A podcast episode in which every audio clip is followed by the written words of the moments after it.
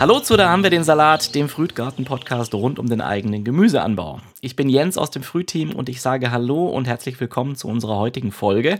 Heute ist mal wieder ein Zaungeplauder dran. In diesem Format laden wir ja regelmäßig spannende Persönlichkeiten ein, die Gemüse anbauen und viel zu erzählen haben. Und einer, der hat jede Menge zu erzählen über das Gärtnern. So viel, dass er einmal pro Woche auf seinem YouTube-Kanal Videos veröffentlicht und sein Wissen bereits mit über 150.000 Followern teilt.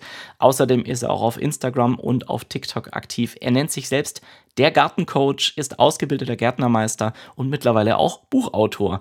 Im privaten Leben heißt er Markus Ratscheid und er ist mir jetzt per Videocall zugeschaltet. Markus, schön, dass du da bist. Ja, schönen guten Tag, Jens. Toll, dass ich dabei sein darf und äh, herzlich willkommen zum Gartencoach. Danke, dass du dir die Zeit nimmst. Und ich weiß von dir, dass du die Bezeichnung YouTuber früher eher für ein Schimpfwort gehalten hast. Mittlerweile bist du selber einer. Wie kam es denn dazu, dass du deine Meinung geändert hast?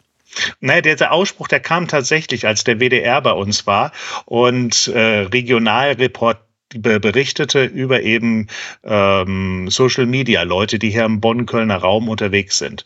Und äh, da ist mir das rausgerutscht, weil ich dann sagte, ähm, dass ich früher nie gedacht hätte, dass YouTuber sein etwas Ehrenhaftes ist. Und äh, habe dann eben gesagt, dass ich dachte früher immer, das wäre ein Schimpfwort.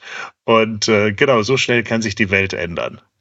Wie kam es denn dann überhaupt dazu, dass du zum YouTuber geworden bist? Genau, also die äh, Geschichte des Gartencoaches ist jetzt drei Jahre alt und die ist ein Kind der Corona-Situation. Ich war lange Jahre im Gartenreisegeschäft unterwegs und habe als Reiseveranstalter Gartenreisen zusammengestellt, unter anderem auch für ein Gartencenter hier in der Bonner Region. Und ähm, wir hatten dort sehr schöne Kundenreisen immer gemacht. Und während der Corona-Situation war es so, dass ähm, ein Fernsehkanal von jetzt auf gleich für die daheimgebliebenen entstanden ist. Und es wurde sehr schnell ganz viel an Inhalten gesucht aus den Bereichen DIY, ähm, Kochen und Garten. Das waren so die drei Dinge, die während des Lockdowns natürlich mhm. ähm, echt en vogue waren. Und ähm, da kam man dann auf mich zu und fragte, ob ich einige Reportagen zu Dingen aus dem Garten machen könnte. Und wurde dann zusammengewürfelt eben mit einem total kreativen ähm, Medienteam. Und das war Liebe auf den ersten Blick damals. Und seitdem sind wir ähm, zusammen und das Unternehmen macht also die ganze technische, redaktionelle Seite vom Gartencoach und ich habe die äh, schöne Rolle des Protagonisten.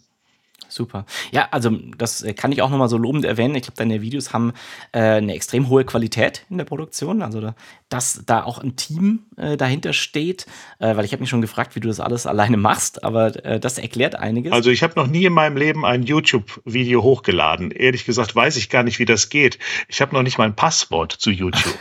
okay, also du beschränkst dich aufs Gärtnern. Das ist schon mal gut. Und du hast ja mehrere Themenschwerpunkte. Ne? Ähm, du hast gerade schon gesagt, also Selbstversorgung, aber auch Upcycling und Nutztierhaltung. Ähm, hält sich das so ungefähr die Waage oder ähm, ist eines so dein Herzensthema? Also tatsächlich ist das Thema Nutztierhaltung mein Herzensthema und davon auch die Imkerei. Das ist mein, mein Herzblut. Ähm, aber tatsächlich hat sich ja gezeigt, dass gerade das Imkerwesen und das Hühnerhalterwesen im Einzelnen total spannend ist, aber nicht die Breite der Leute erreicht. Und da sind es natürlich die Gärten, das Gärtnern und das Balkoniengärtnern, ähm, was das Gros der Leute eben anspricht. Imkern, so nett wie das auch ist, Hühner halten, so nett wie das auch ist, ist eben nur für Leute, die halt entsprechend Platz haben, ähm, ein Ding. Und deswegen ähm, haben wir uns jetzt auch beim Gartencoach auf die Gartenthemen äh, fokussiert. Mhm. Und wie lange gärtnerst du selbst schon? Ist das schon irgendwie in der Kindheit entstanden oder wie war dein Werdegang? Also in der Tat ist es so, ich hatte während der Schulzeit schon einen Schrebergarten gehabt und habe dort mehr Zeit verbracht als am Hausaufgabentisch. Mhm. Und ich habe das sehr genossen. Der wurde tatsächlich auch von meinen Eltern seinerzeit gefördert, dieser Schrebergarten.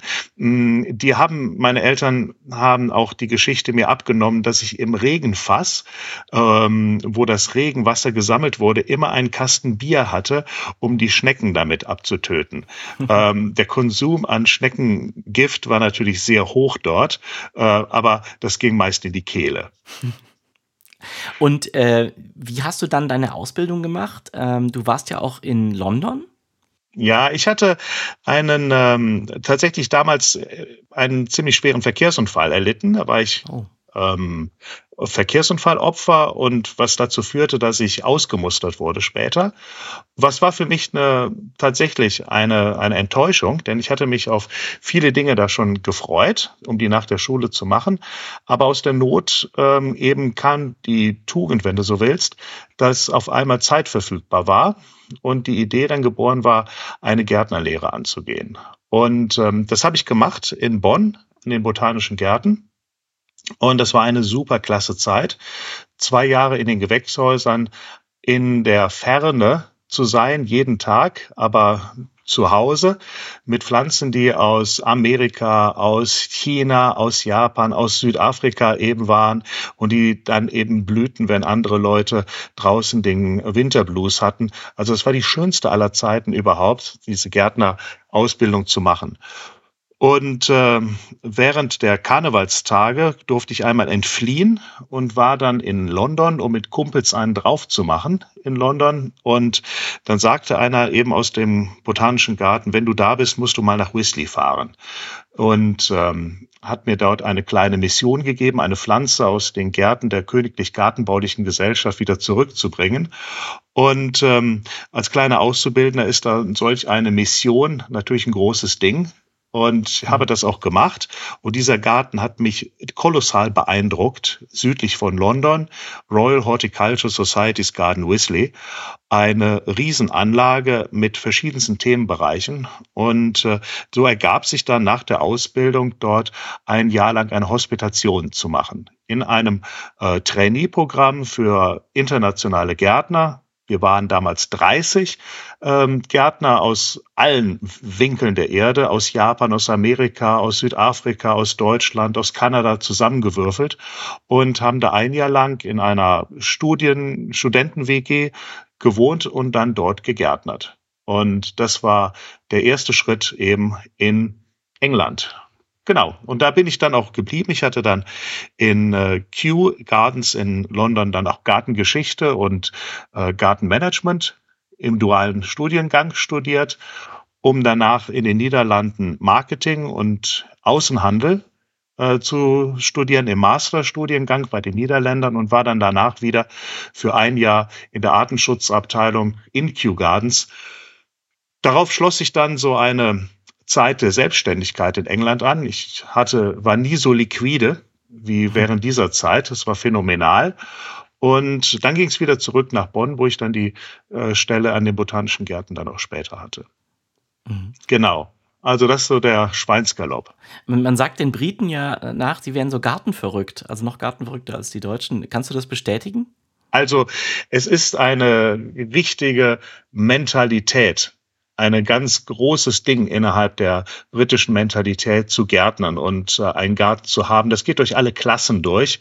Die Briten, die sind nach wie vor sehr klassenorientiert, auch wenn sie es nicht so aussprechen. Und äh, es, äh, es ist äh, phänomenal, welche Tragkraft Gärtnern eben in England hat. Als Auszeichnungsobjekt dafür kannst du die Flower Shows der Königlich Gartenbaulichen Gesellschaft sehen und mhm. je nachdem, welche Flower Show, welche Blumenmesse Messe äh, du da besuchst, eine andere Zielgruppe wird angesprochen, eine andere soziale Schicht wird angesprochen. Allen voran ist Chelsea im Mai, das ist das große, elegante Ding, wo man sich zeigt, wo man auch gerne gesehen werden möchte. Viel Promi-Leben ist dort auf Chelsea. Ähm, sehr bodenständig, hands-on Gärtnern. Das ist äh, Hampton Court, die riesigste Messe von all den äh, Flower Shows in England. Ähm, die ist äh, wirklich für uns Heimgärtner auch gestrickt in der Mittel, Mittelschicht. Und dann gibt es eben verschiedenste andere Flower-Shows, die Kinder, Jugendliche, Nachhaltigkeitsleute ähm, ansprechen. 15 Flower-Shows Große wow. Flower-Shows, nationale Flower-Shows finden jedes Jahr in Großbritannien statt und darüber hinaus die eigentlichen lokalen, kleinen, die jedes Dorf oder jede Stadt dann eben auch noch abhält. Also äh, du merkst doch schon allein an, mhm. dem, an dem Showkalender es ist, es ist Showbiz-Zeit, nicht? Und da gehören solche Dinge wie rein, wie Wettbewerbe zwischen mhm. den Gemüsegärtnern, zwischen den Blumengärtnern, den Osterglockenanbauern und den Dahlienhaltern, mhm. ähm, die alle um dieses prächtigste Erntegut da wirklich mit einer mit einer Ernsthaftigkeit arbeiten und das ist wirklich das ist wirklich einmalig. Genau, und das äh, macht auch schon Spaß, wenn man in Großbritannien mal Urlaub macht, auf jeden Fall eine Flower Show dort zu besuchen, egal wo immer sie auch ist, um dann in den Competition, Competition Marquee, also dort, wo die Wettkämpfe stattfinden, und dann die schönsten und größten oder kleinsten ähm, Gemüse einmal bestaunen zu können, wo dann die größte Goldmedaille dann dran klebt. Super. Also dann äh, noch dein Reisetipp sozusagen. Ähm, aus deiner Vergangenheit, da kennst du dich ja auch sehr gut aus. Aber mal zu deiner eigenen Flower Show.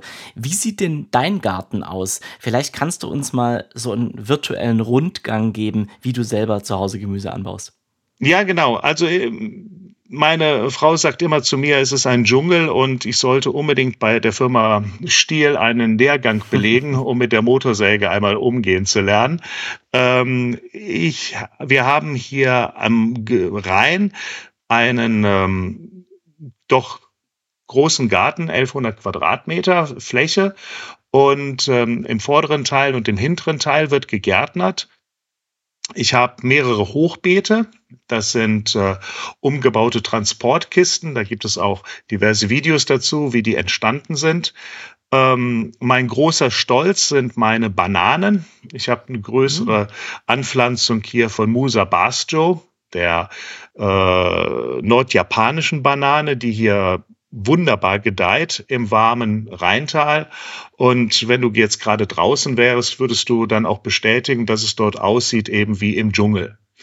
Kombiniert mit dem Kiribaum, der Paulovnie, den Blauglockenbaum, den ich als einjährige Pflanze halte, weil sie dann immer im Neutrieb besonders großes Blattwerk hat, ähm, ist das wirklich ein absoluter Exot und ein ähm, wirklicher Hingucker. Im hinteren Teil vom Garten habe ich die äh, Honigbienen stehen. Da ist dann auch deine weitere Arrangement von Hochbeeten. Ich habe dort die Hühner, die auf 30 mhm. Quadratmeter ähm, rumlaufen. Und das, äh, die Königsdisziplin ist das Gewächshaus, das wir seit einem Jahr haben. Und das hat natürlich äh, den Horizont des Gärtners kolossal erweitert. Mhm. Was hast du jetzt gerade alles drin im Gewächshaus? Äh, tatsächlich habe ich drin Schlangengurken, die funktionieren dieses mhm. Jahr gut. Ich habe äh, verschiedene Tomaten drin, die funktionieren dieses Jahr mäßig. Ähm, die funktionieren okay, aber die Bombe war es letztes Jahr. Dieses Jahr, äh, trotz Bodenverbesserung, bin ich nur zufrieden, aber nicht aus dem Häuschen.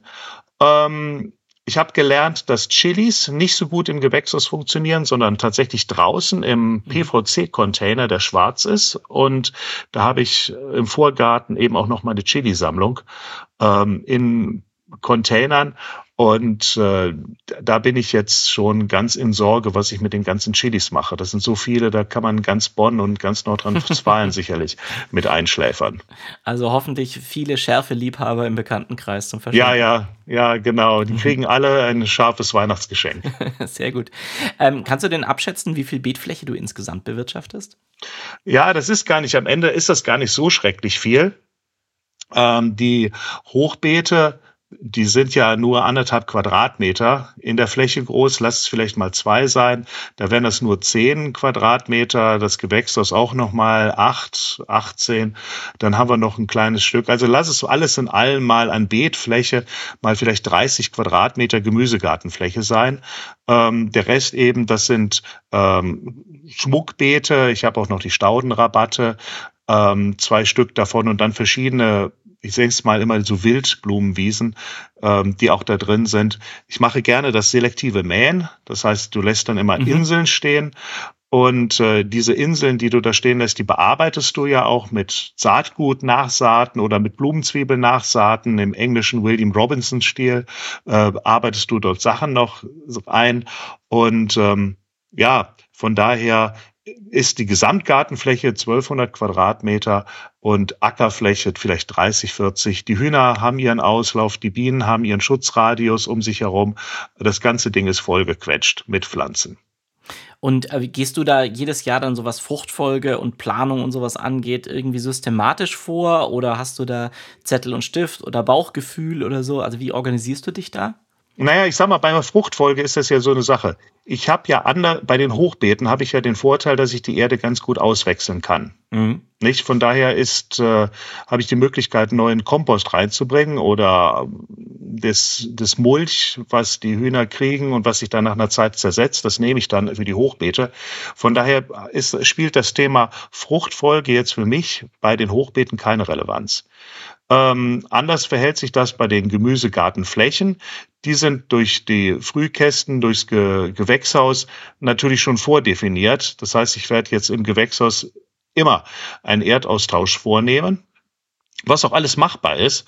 Und ähm, ich habe das Glück eben wegen den äh, Tieren, dass ich sehr viel eben Kompost habe, der da anfällt und den ich da auch einbauen kann. Mhm. Genau, also jetzt anders als bei jemandem, der eine große Gemüsegartenfläche hat, wo das Thema der Fruchtfolge wirklich ein dickes Ding ist, weil er genau weiß, dieses ja. ist mein Kohlareal in diesem Jahr und im nächsten Jahr zieht das dann auf eine andere Parzelle meines Gesamtgrundstücks. Ähm, mit dieser Fragestellung habe ich zum, zum Beispiel jetzt nichts zu tun. Mhm. Und aber so Mischkulturen, also gute und schlechte Pflanznachbarschaften, äh, achtest du da ein bisschen drauf? Nee, und ich bin da total auch überrascht, wie gut alles miteinander harmoniert. Tatsächlich wachsen äh, Dinge äh, äh, wirklich prima miteinander, denen man eigentlich sagt, dass es nicht klappen würde. Ich habe die Tomaten mit den Kartoffeln zusammenstehen. Mhm. Nicht? Beide funktionieren, beide haben keine Krautfäule gekriegt. Ähm, natürlich habe ich zwischendurch auch immer Tagetes noch drin ausgesät, auch die auch für den Boden und für die ähm, Fruchtbarkeit, Nematodenreduktion gut sind. Ich mache Gründünger, wo ich es kann. Nicht? Ähm, aber tatsächlich läuft vieles aus dem Bauch heraus. Okay, und die Videos, die du produzierst, das äh, findet alles in deinem eigenen Garten statt dann so? Mhm. Ja, die sind alle hier. Einige sind auch beim ähm, Filmdirektor in dessen privaten Garten, aber das Gros der Gartenvideos ist hier. Und wir haben auch ein Studio in Köln und im, ähm, im, im, Produktionsstudio, das ist wunderbar, eben auch bei Dollar Ausleuchtung dann für die Wintervideos dort äh, arbeiten zu können. Das ist wirklich großartig, wenn du den Luxus hast, ein eigenes Studio mhm. äh, nutzen zu können. Das glaube ich, ja. Aber wie sieht dann denn so eine normale Woche bei dir aus überhaupt? Gibt es eine normale Woche? ja, also wir arbeiten immer abends, bin ja noch berufstätig daneben. Das äh, äh, abends wird immer gevideot und wir haben immer so den äh, Mittwoch oder den Donnerstagabend. Das ist immer so eine Art Jour fix, alle drei Wochen, um dann dort ähm, drei Videos zu erstellen, die dann für drei Kalenderwochen eben ausreichen. Genau, und da gibt's dann auch einen Spielplan und im Geiste trägst du natürlich auch die Themen, die jetzt am nächsten Mittwoch dann bearbeitet werden, auch mit dir herum und denkst dir, wie kann ich jetzt am Mittwoch dieses oder jedes Thema dann machen und das beschäftigt dich ja dann auch so ähm, im Hintergrund die ganze Woche. Ja, ja, ja. Und hast du eine bestimmte Philosophie, auf die du beim Gärtnern schwörst? Ja, möglichst Praxis, möglichst einfach und mhm. möglichst hands-on. Ja. Also wir versuchen natürlich äh, wir sind, ich würde mal sagen, doch recht belesen. Ich will es mal ganz vorsichtig sagen. Aber wir versuchen, unsere Videos so zu machen, dass äh, die absolut für den Anwender gedacht sind und wirklich ganz, ganz einfach die Schritte erklären und die Leuten die Angst nehmen vom Gärtnern. Das ist für uns das Wichtige. Wir wollen die Leute animieren, wir wollen die Leute anleiten zum erfolgreichen Gärtnern. Ja. Und dazu gehört es natürlich auch, dass wir auch Failures und ähm, ähm, auch bei mir zeigen, denn nicht alles klappt. Und in der Tat sind gerade solche Dinge wie letztes Jahr, als wir über die, die Spinnmilben bei den Schlangengurken berichtet hatten, die, die die meisten Leute eben interessieren. Die Leute wollen gerne eben auch aus den Fehlern von anderen lernen. Und das finde ich auch toll. Und da sind wir auch gar nicht ähm, äh, schüchtern, damit umzugehen. Ähm, denn aus Fehlern kann man nur lernen. Absolut. Und also das zeigt sich ja auch hier in unserem Podcast, egal wen wir zu Gast haben. Alle sagen, egal wie viel Erfahrung sie haben, ich lerne auch nach 20 oder 30 Jahren noch wahnsinnig viel dazu. Und es ist halt einfach Natur und jedes Jahr ist anders und es kann sein, dass eine bestimmte Pflanze über Jahre hinweg toll funktioniert, in einem Jahr plötzlich nicht mehr. Und man weiß nicht warum. Es gibt jedes Jahr irgendwas, was nicht so gut funktioniert. Das gehört halt einfach dazu. Und ich glaube, da muss man einfach auch an seiner Einstellung so ein bisschen arbeiten, dass das halt einfach Teil des Prozesses ist und Teil die Natur zu erleben und kennenzulernen und dass man halt auch als Gärtner oder Gärtnerin nicht alles kontrollieren kann und in der Hand hat, sondern dass man versuchen muss, irgendwie so die besten Bedingungen herzustellen. Ähm, aber es wird immer irgendwas sein, was nicht funktioniert. Dann lernt man, dann probiert man was anderes aus und diese Freude am Ausprobieren und ähm, neugierig sein. Ich glaube, das ist etwas, was wir teilen und dein Erfolg auf deinem Kanal gibt dir ja damit recht. Deswegen finde ich das super, dass ihr äh, da auch nicht so eine, ja, so was Elitäres draus macht. Nein, überhaupt nicht. Also ich glaube, was wir versuchen zu machen oder was wir, was, was glaube ich total wichtig ist, ist, dass wir beobachten dass wir mhm. im Garten unterwegs sind und eben die Jahreszeiten beobachten, dass wir beobachten, warum ist es gerade trocken in dieser Ecke und wie verhält sich eine andere Situation im Garten, warum ist dort der Boden vielleicht besser oder äh, dass wir auf jeden Fall beobachten, mhm. wo ist Natur, wo ist, wo ist Insektenleben im Garten, auch im, ein Garten ist ja nicht ganz homogen, du hast ja im Garten ja auch tote Ecken und du hast total lebende Ecken, nicht?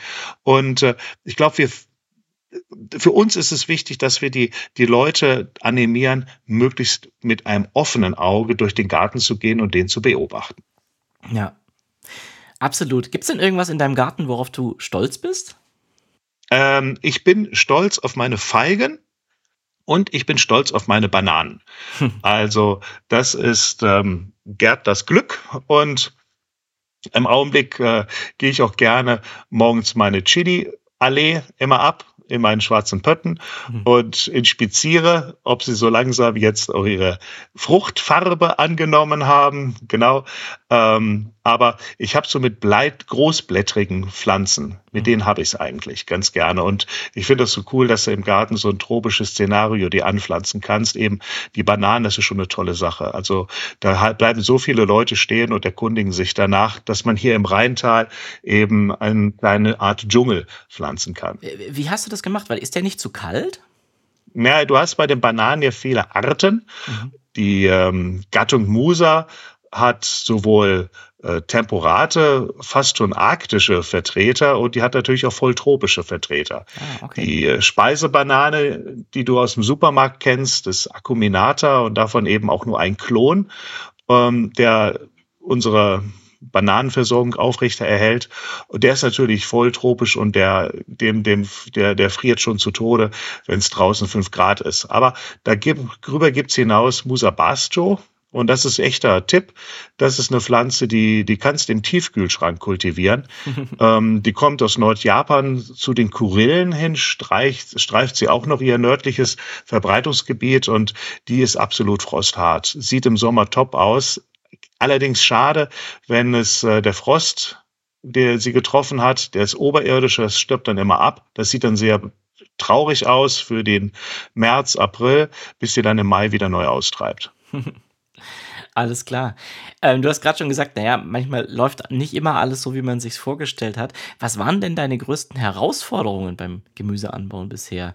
Und vor allem, wie bist du damit umgegangen, als es vielleicht nicht so einfach war? Hm, also ich tatsächlich, ja tatsächlich beim Obst ist es dieses Jahr, ist es, ich, als wir hierher gekommen sind, da wo wir jetzt, jetzt Gärtnern, sagte mir ein einer, der hier schon lange lebt, äh, verge vergiss es mit Sauerkirschen. Du kriegst Monilia hier und ähm, das wird nicht funktionieren. Und dann dachte ich mir, ach, das ist alles Käse. Ich werde die Pflanzen so gut stärken, ich werde den super Substrat liefern, ich werde alles tipptopp machen. Und dann haben die so eine starke Resilienz, mhm. dass die mit Monilia klarkommen. Und ähm, ich habe ein Monilia-Problem ohne Ende, weil sich das ja auch in der Region ähm, befindet. Und gerade bei den Kirschen ist das äh, nicht so, wie ich mir das vorgestellt habe. Und die, äh, der Druck, den eben pilzliche Erkrankungen auf die Pflanzen eben ausüben, der ist doch so vehement, ähm, Jetzt gerade ist eine, ein, einer meiner, meiner Sauserkirschbäume gerade komplett eingegangen. Ich nehme an, der hat neben Monilia auch noch einen guten Schlag für Toftora gekriegt. Und den habe ich jetzt gerade rausgenommen und natürlich in der schwarzen Restmülltonne entsorgt. Ähm, aber äh, das sind für mich eigentlich so die, die Herzensbrecher. Ich habe das beliebte Thema der Ratten gehabt. Oh. Und ähm, das ist wirklich kein schönes Thema. Das ist äh, noch schlimmer als Schnecke im Garten und die gehen mit deinem Garten um wie Conan der Barbar mit seinen, äh, mit seinen Feinden. Also die zerlegen dir alles und die fressen auch alles. Die mhm. fressen Salat weg noch schneller, als es ein Reh tut. Und äh, da hilft nur eben eine ganz, ganz konsequente Rattenbekämpfung. Mhm.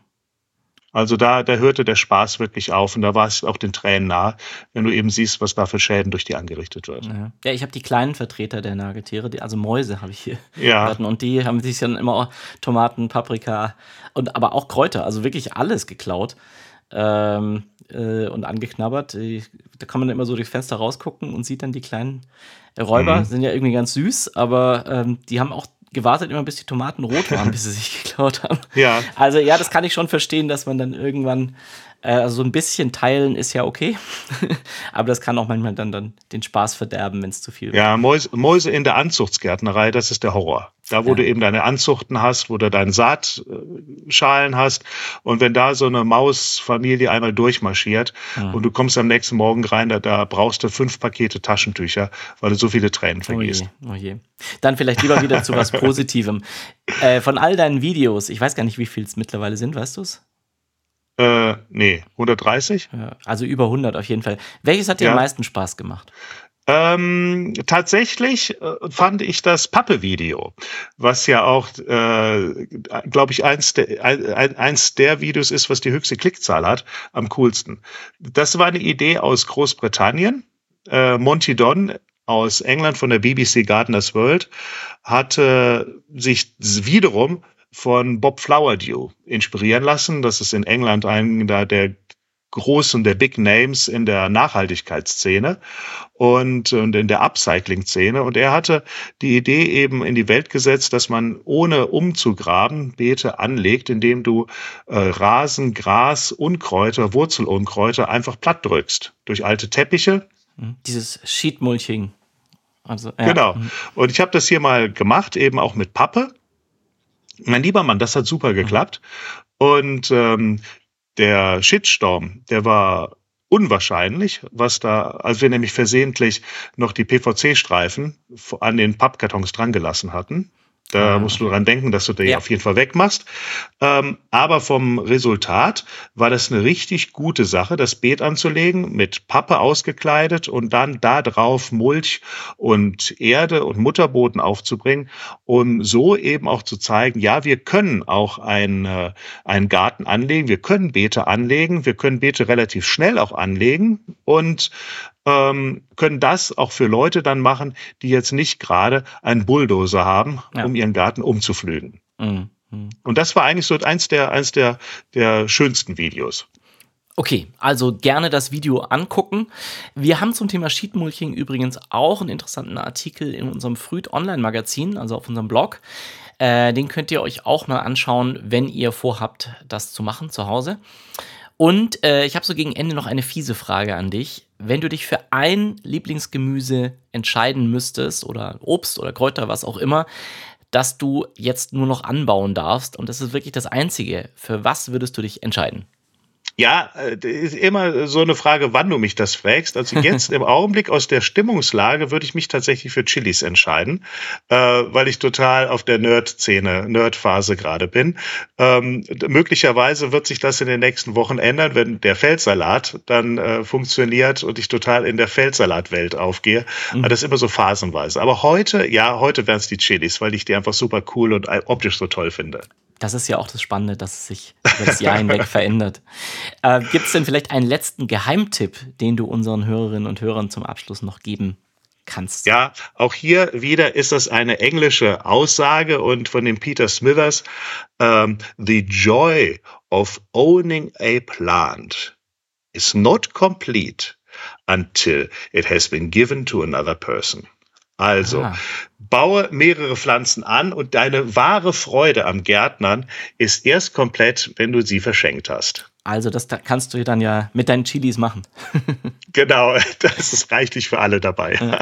Ich habe gerade schon gesagt, wir verlinken natürlich deine Kanäle unten, aber du kannst sie trotzdem nochmal nennen. Du hast eine Website, du hast einen YouTube-Kanal. Äh, wo findet man dich überall? Ja, genau. Also auf YouTube der Gartencoach. Mhm. Ähm, der Gartencoach betreibt auch seinen eigenen Online-Shop, der da heißt dergartencoach.com. Da findest du allerhand wunderbare Gartenprodukte und Pflanzen, die dein Herz noch fröhlicher stimmen. Ähm, dann genau auf Instagram, auf YouTube, äh, YouTube habe ich gesagt, auf Instagram, TikTok und Facebook. Genau. Ah, ja. Da gibt's das auch alles. Wunderbar. Richtig. Und äh, ich glaube, dein Buch äh, kam jetzt neulich raus erst, ne? Stimmt. Genau. Das können wir natürlich Weil, auch verlinken. Kannst auch noch Ja, danke, danke, danke, danke. Das Buch, ja, das ähm, ist entstanden bei Lempertz, Edition Lempertz in Königswinter, ein Verlag, der regional äh, publiziert, sehr schöne Bildbänder und Kalender macht. Und dort ist ein wirklich erstklassiges Team. Und das hat uns gut ein Jahr beschäftigt, das Buch. Ähm, das ist gerade gerade rausgekommen vor 14 Tagen. Das gibt es bei allen Vertriebswegen des Buchhandels. Sehr gut. Also verlinken wir natürlich auch gerne. Ähm, ja, Markus, äh, so schnell kann es gehen. Vielen Dank, dass du dir heute die Zeit genommen hast.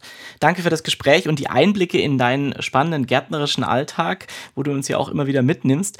Und noch viel Erfolg bei all deinen weiteren Projekten. Ähm, schön, dass du da warst. Gerne, es war mir eine wahre Freude, wirklich. Dankeschön. Das war's schon für heute mit Da haben wir den Salat, unserem Podcast rund um den eigenen Gemüseanbau. Heute mit einer Zaungeplauder-Folge. Wenn auch ihr Hilfe beim ökologischen Gemüseanbau braucht oder Austausch mit anderen sucht, dann ladet euch doch auch mal unsere Fruit-App kostenlos herunter. Hier findet ihr all das Gartenwissen, was ihr beim Anbau von eurem eigenen Gemüse braucht. Die App begleitet euch durch das ganze Gartenjahr und ihr könnt euch von der tollen Community aus Hobbygärtnerinnen inspirieren und unterstützen lassen. Ihr findet die App in den App Stores oder unter www.fruit.app. Und wenn euch unser Podcast gefällt, freuen wir uns natürlich immer über Feedback, sowohl positives Feedback. Lasst uns gerne ein paar Sternchen da hier auf der Plattform, über die ihr uns hört. Und wenn ihr Kritik oder Verbesserungswünsche habt, schreibt uns auch gerne eine E-Mail. Vielleicht habt ihr auch Themenwünsche. Einfach Mail an hello@fruit.app. Wir wünschen euch viel Spaß beim Gärtnern und eine erfolgreiche Ernte. Dir natürlich auch, Markus. Und dann sage ich bis zum nächsten Mal. Tschüss. Auf Wiederschauen.